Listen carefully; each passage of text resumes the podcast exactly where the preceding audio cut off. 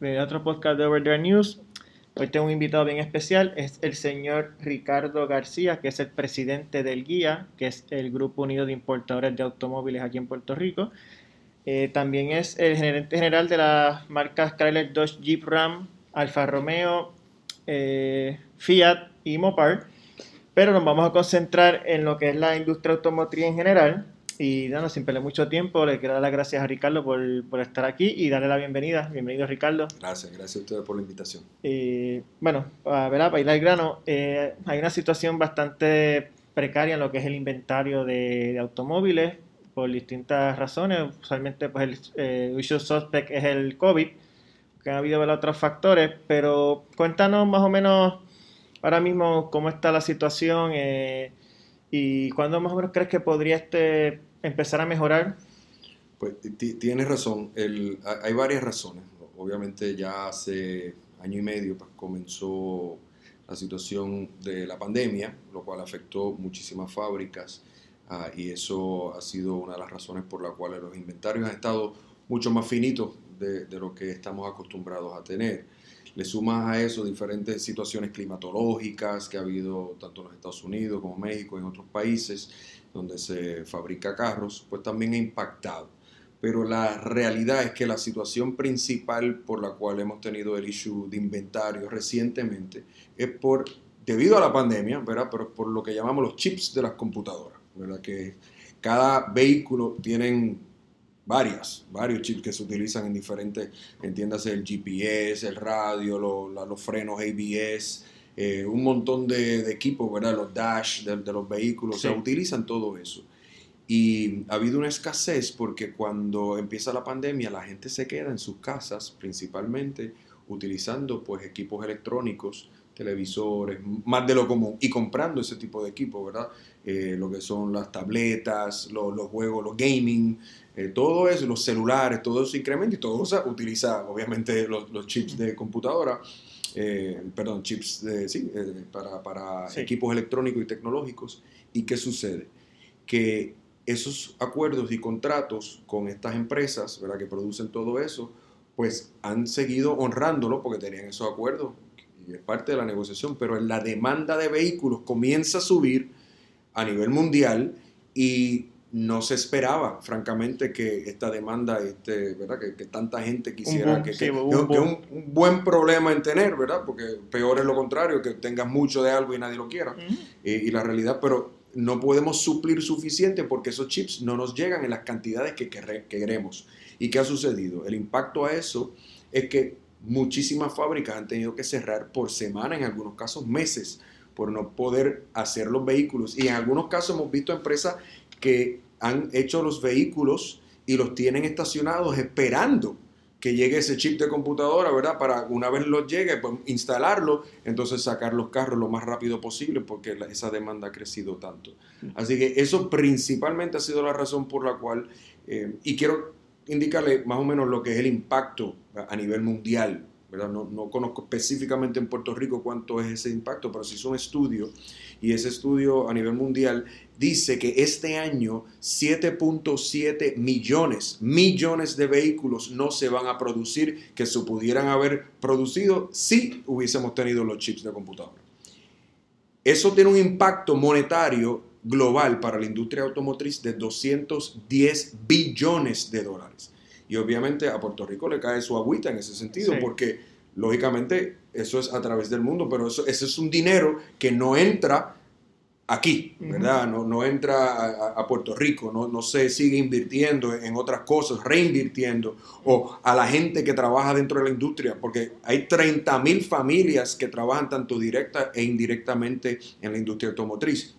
Así que parte de ese dinero no llega aquí. Y eso es lamentable, porque obviamente hay, a, a la gente le encantaría, ¿verdad? El poder vender más vehículos. Uh -huh.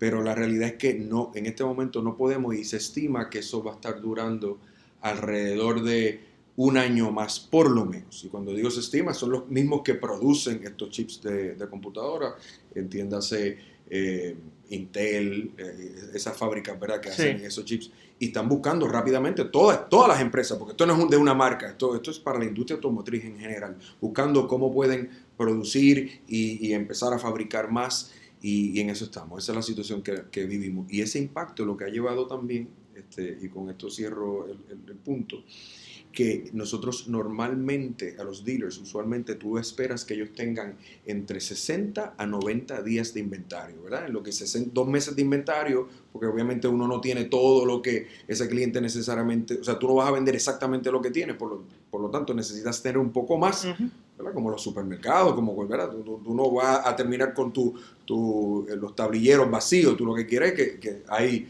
hay movimiento en ese inventario. Usualmente tú tenemos de dos a tres meses de inventario, ¿verdad? Y, vehículos llegando. Ahora mismo los concesionarios están en un nivel de alrededor de 15 días o menos, o sea, medio mes de inventario. Y eso lo que hace es que, como hay mucha demanda, la gente empieza a pelearse por los carros y está dispuesto a pagar más por tenerlo. Por tenerlo. O sea, y ese es el impacto ¿verdad? que estamos viendo. Sí, los, precios están subiendo. Lo, otro que hay que pues, enfocarse, obviamente también el lado de servicio y la experiencia del cliente. Y, y, veo que hay muchas marcas que están trabajando para cambiar ¿verdad? eso, o sea, dedicándose a eso. Otro issue que tenemos por la pandemia también es que no hay suficientes trabajadores. ¿verdad? Y obviamente cuando vemos el, el, el impacto del PUA y el dinero, pues los técnicos se nos hacen difícil conseguirlo, se hacen ferias de empleo para más vendedores y, queremos proveer un servicio de excelencia. Todas las marcas quieren, quieren hacer eso, pero si no se consigue el personal para hacerlo, eso dificulta el proceso. Así que si alguien ha experimentado algún tipo de situación, eh, no le quepa la menor duda que eso también ha sido parte del problema que hemos, hemos venido viendo, este, en efecto, dado por la pandemia. Sí, esa fue, esa fue una de las cosas que más me inspiró a hacer este episodio, que mucha gente me, dice, mira, voy a los dealers y no hay carro. Eh, conozco varios vendedores y me dicen, no tengo que vender. Y entonces me dicen también, los carros, eh, los que hay, pues han subido de precio. Y otra cosa es que yo pues leo mucho, este, ¿verdad? En internet, Automotive News, yo estoy suscrito y todo. Y todos los días es tal planta eh, pausó por una semana, tal planta pausó por un mes y también he leído que pues, lo, que están haciendo los fabricantes pues están priorizando sus modelos más populares, que son los, las pick-up, las crossover y los, pues, los carros que menos volumen y los más lentitos, ¿verdad? Pues están, se los están dejando para después. En eso tienes razón, porque hay un shift a nivel mundial de hacia SUVs y, y pick-ups, ¿verdad? Entonces los sedanes, digo, se venden, pero, pero no es parte de, lo que es la mayoría ya. Antes sí, hace muchos años atrás, pero por, diversas razones pues ha habido ese cambio. Entonces, cuando tú, imagínate que tú eres fábrica y tú tienes una cantidad limitada de chips, pues a dónde se los pones, si fuera tu negocio, ¿verdad que tú harías? A lo más que se vende. Pues, exacto, no, además ponerlo porque si no voy a tener un carro que está pues ahí quedado varias semanas, meses, aunque casi nada se queda hoy en día, honestamente, pero la realidad es que ¿qué es lo que tú quieres? Lo más rápido que salga, ¿verdad? Para evitarte entonces pues, esos costos de inventario, tenerlos puestos allí, eh, o tener que dar un incentivo para tratar de salir de eso. O sea, ese tipo de cosas pues se evita, ¿no? Este, y, eso es lo que hacen los manufactureros, están viendo qué es lo que puedo mover y dónde le puedo eh, poner ese, ese chip para entonces, eh, y de hecho, e, esos chips de computadora en, muchos manufactureros es, similar, o sea, porque hay componentes, ¿verdad?, dentro de las marcas que, que son iguales, muchas veces lo que pues, cambia el diseño, algunas tecnologías, pero algunas piezas son, son iguales y eso es uno que, que muchas marcas pues obviamente utilizan. Así que esa, eso, ahí es donde nos encontramos. Sí, y también como usted mencionó que ahí yo conozco una persona que trabaja con la General Motors allá en Detroit y me dice que hay unos estacionamientos enormes del, no me acuerdo si se llama el Pontiac Silverdome, que es un estadio abandonado que tiene un, estacionamiento inmenso. Eso está ahora mismo lleno, lleno de varias marcas de allá de Detroit, eh, de carros ensamblados, pero que no tienen el chip. Y, y me dice son miles y miles y miles de carros y o sea, esos son acres y acres no, de ¿verdad? No, no, puedo hablar por las otras marcas específicamente, no sé la experiencia eh, de cada cual, pero, pero no, no dudo que, ¿verdad? como mencionaba ahorita, ¿verdad? Que, que eso esté ocurriendo, aparte de plantas cerradas y, los que no están cerrados están produciendo y de alguna forma los tienen allí. Este, es un problema que honestamente es algo totalmente inesperado para la industria. Usualmente lo que hay es exceso de, producto, ¿verdad? O sea, hay mucha demanda. La fábrica, tú lo que quieres estar sacando y, empujar, ¿verdad? Lo, que es la venta. Y, eso lo digo no solamente a la industria de autos, cualquier industria. O sea, tú, para mantener a la gente trabajando, cobrando, pues tú, la fábrica tiene que, producir. Sí. Eh, y no es, no es eh, beneficioso para, para que tengas estas inmensas fábricas que producen miles y miles de carros diarios estén cerradas. Eso, eso es malísimo. Y no solamente digo malísimo para la compañía, pero malísimo para la economía, porque ese dinero, o sea, que cuando se vende, se vende el carro y hay demanda, pues no es como que no hay demanda. Ese dinero no vuelve a entrar al, país donde se iba a vender o a los trabajadores y después de ahí ese dinero tú lo coges y lo inviertes en tu casa o, te vas a cenar o todo eso dentro de los que trabajan dentro de la industria, pues ya no lo tienen. O sea, y ese es el efecto. Y la realidad es que no, no, no, puedo hablar solamente, represento la, la, industria automotriz, pero muchas de las industrias están en la misma situación. O sea, vas a comprarte otras cosas y no hay. Televisores. O, no todo, o te llega cinco o seis meses después. Y eso que ellos no tienen el mismo issue de, de, chip de computadora, pero es que la demanda está alta. Eh, no, no estimo que, que, sea una situación que, ¿verdad? Ocurra por mucho más tiempo. Este, desde el punto de vista de los chips, estimamos quizás un año más, eh, pero desde el punto de vista de, esa demanda alta, es como todo, ¿verdad? Hay ciclos económicos y, ya en, los Estados Unidos, que, es un reflejo, nosotros somos un reflejo de, lo que pasa allá, ya están entrando en una etapa eh, de inflación. Entonces, eh, y los precios también pues, están subiendo y lo que sucede ahí que cuando los precios empiezan a subir, alguna gente que no tiene, pues se aguanta.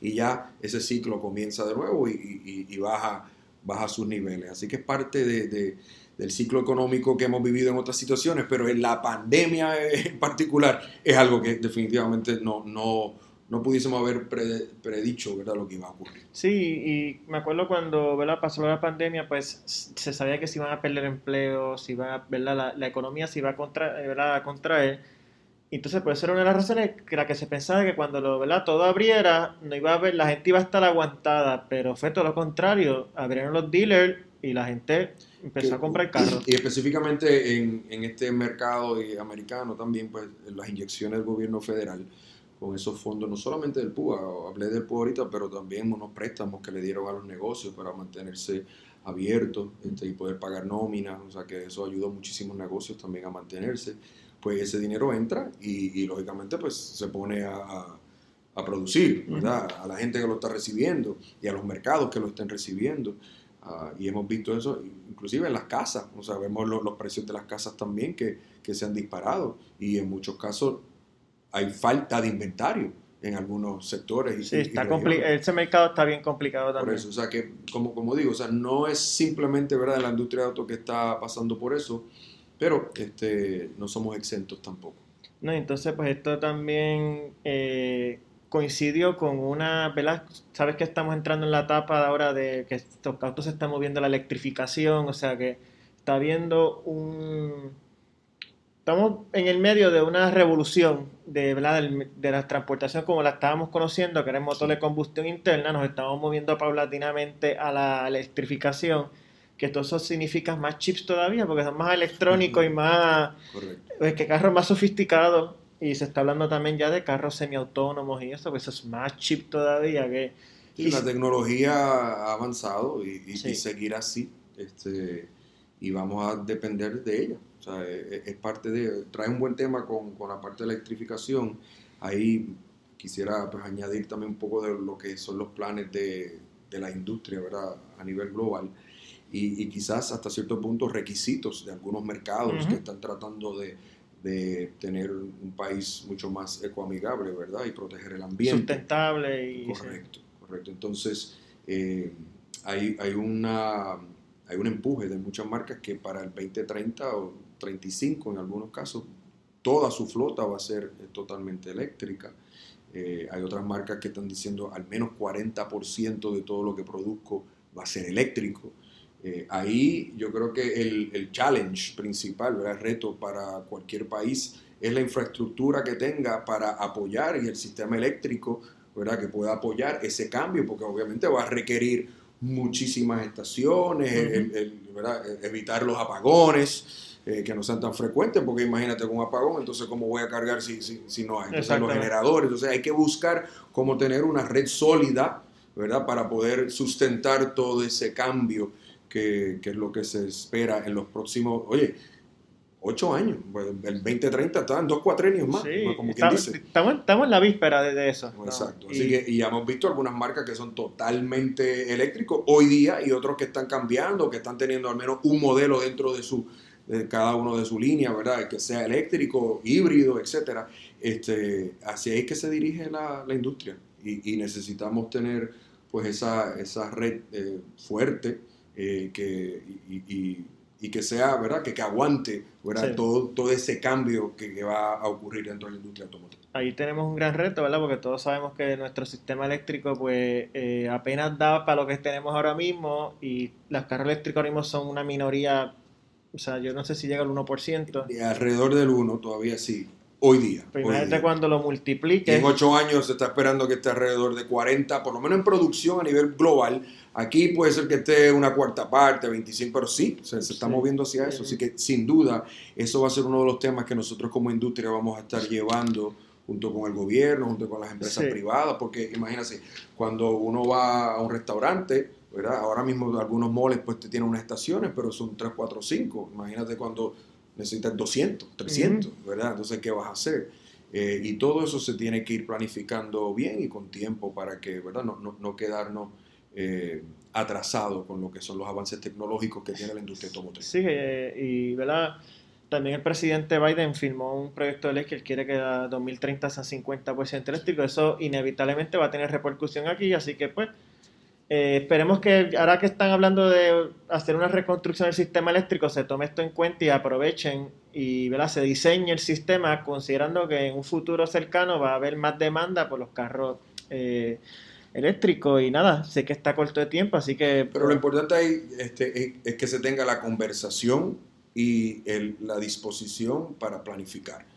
Creo que si eso se hace con tiempo y que la gente esté dispuesta a mirar y organizarse de una forma adecuada. Cuando digo la gente, a todos esos que están involucrados, el gobierno, empresa privada, etcétera, este, se hace bien y, se logra.